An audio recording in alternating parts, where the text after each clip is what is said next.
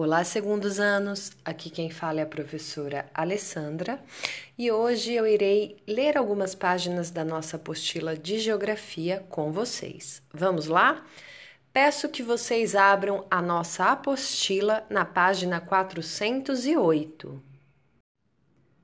Hoje vamos falar dos materiais de origem natural utilizados nas construções.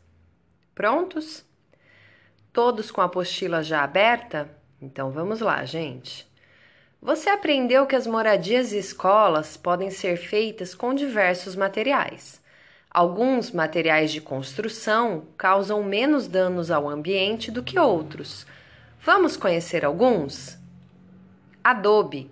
Os tijolos de adobe são feitos a partir de uma mistura de água, terra e fibras secas ao sol. A fabricação é barata e as casas são bem resistentes ao barulho e às mudanças de temperatura. Nessa página ainda, vocês veem uma fotografia de uma casa na Tailândia feita deste material.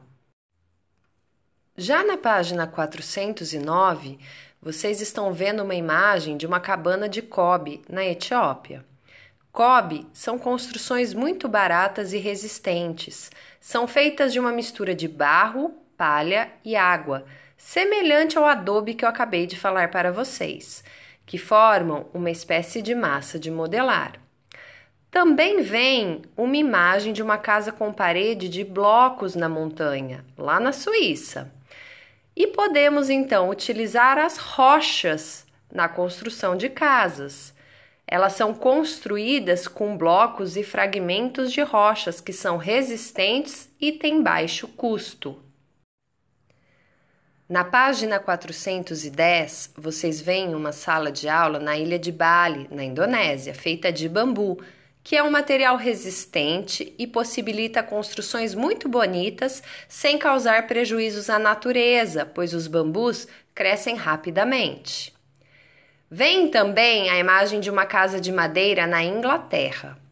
A madeira pode ser um ótimo recurso para as construções, desde que venha de áreas de plantio específicas para esse fim ou que sejam reaproveitadas de outras obras.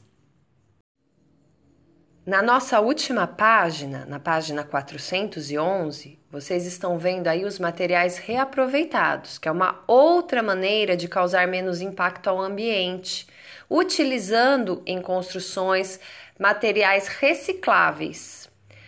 Temos aí então a reportagem sobre um pedreiro que fez uma casa ecologicamente correta com garrafas PET. Acompanhem. Um pedreiro de Extrema, Minas Gerais, resolveu unir criatividade, economia e preservação ambiental na construção da casa própria. Ele usou mais de 100 mil garrafas PET cheias de terra na estrutura do imóvel. O resultado foi uma casa arejada, resistente e ecologicamente correta. O projeto é uma boa solução para a conservação do meio ambiente. Vocês conseguem ver o endereço para assistir ao vídeo nessa página ainda, hein, pessoal? Espero que vocês tenham gostado de acompanhar a leitura hoje comigo dessa forma. Pensem a respeito do que nós lemos, tirem suas conclusões e tragam suas opiniões para a nossa próxima aula de geografia. Combinado? Eu vejo vocês em um próximo podcast. Até breve!